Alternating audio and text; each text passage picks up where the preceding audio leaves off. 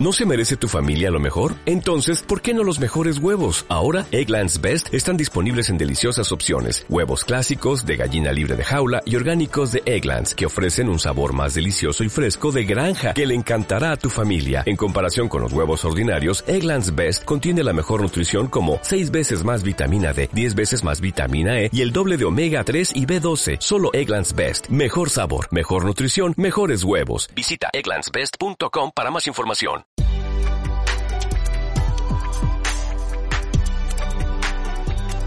Bienvenido al episodio 150 del podcast Aventuras sobre dos ruedas de chelaglob.com, donde hablamos sobre actualidad, trucos, tecnología y aventuras sobre dos ruedas, ya sea en bici o en moto, y si es por tierra, mejor. ¿Qué pasa, puntal? Hoy te voy a hablar sobre e-bikes y de la paranoia que estoy teniendo de no sé si pillarme una o no. Y como somos colegas, pues te lo tengo que contar eh, hasta que me decida.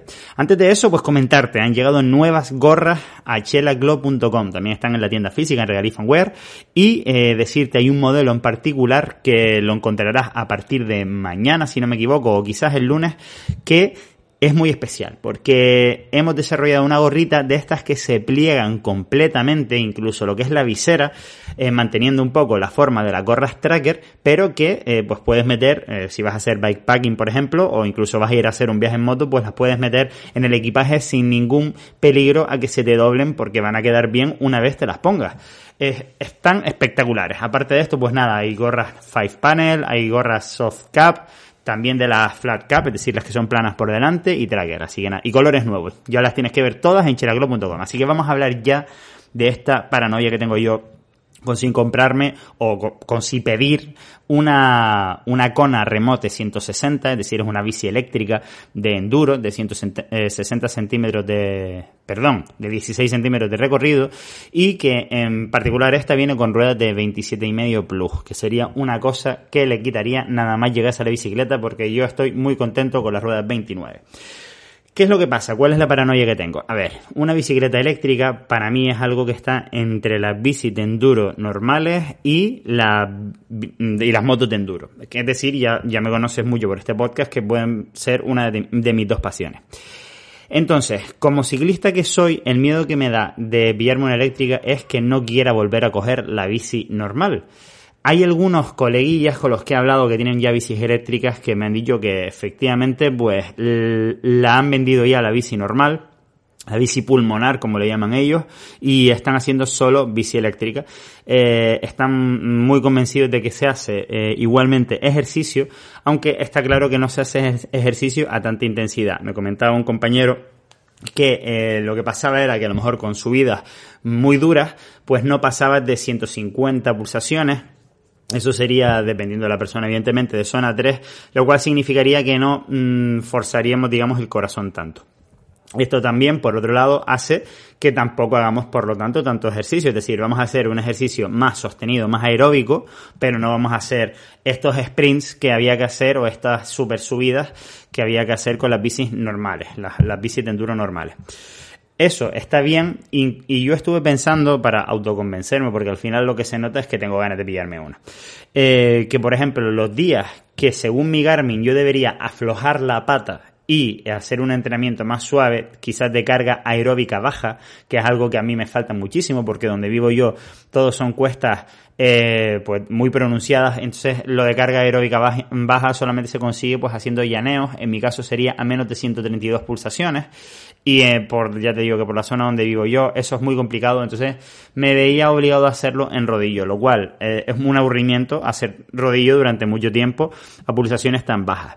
Entonces con la bicicleta eléctrica a lo mejor con modo turbo en todas las cuestas, pues me ayudaría a mantener estas pulsaciones. No sé si llegaría a ser tan bajas o no. Y, podría ser pues un, día de enduro normal y corriente sin cansarme yo tanto. Eh, es decir, lo suyo sería alternar pues un día de enduro con la bici normal y un día de enduro con la bici eléctrica. No sé si, eh, si finalmente la pillo, eh, si esto va a ocurrir o al final voy a hacer solo bici eléctrica, porque claro, mm, la gran ventaja que puede tener es que en el mismo tiempo vas a conseguir hacer más caminos. Y no solo esto, sino que en lo que llegas a los descensos, digamos, que, ya sabes que el enduro es pedalear hasta que llegue un descenso y ahí pues disfrutar un poquito de la bajada, pues también en los caminos de subida también disfrutaríamos, ¿no? Entonces esto es una cosa que me hace pensar a mí, digo, bueno, al fin y al cabo de lo que se trata es de disfrutar, por lo menos mm, yo no tengo ningún, ningún objetivo competitivo. Por lo tanto, pues mira, eh, tiene sentido esto de las bicis eléctricas y aparte eh, es, muy interesante este, este sector de la bicicleta que parece que, que tiene el potencial de ser el futuro de la bicicleta y hay muchísima gente interesada, muchísima gente nueva que está entrando en el mundo de las bicicletas, eh, gente a lo mejor de, mayor edad que, que, no hacía mountain bike pues porque ya no le, le llegaba el físico y por lo tanto pues es más, más, público, más, más, gente disfrutando de nuestro deporte, lo cual hace que eh, pues se puedan hacer caminos específicos para bicicletas porque hay más usuarios para ellas, quizás pedir subvenciones para estos caminos, etcétera. Por lo tanto, como te digo, es una alegría que, haya más bicicletas en, en nuestros caminos y más si son de montaña. Porque, vuelvo a repetir, si pasan más bicicletas por un camino, el camino se mantiene más limpio, ¿vale? Entonces, incluso hablé con otro compañero eh, que me contó que había, que había hecho hacía poco, en cuatro horas, una excursión de 113 kilómetros.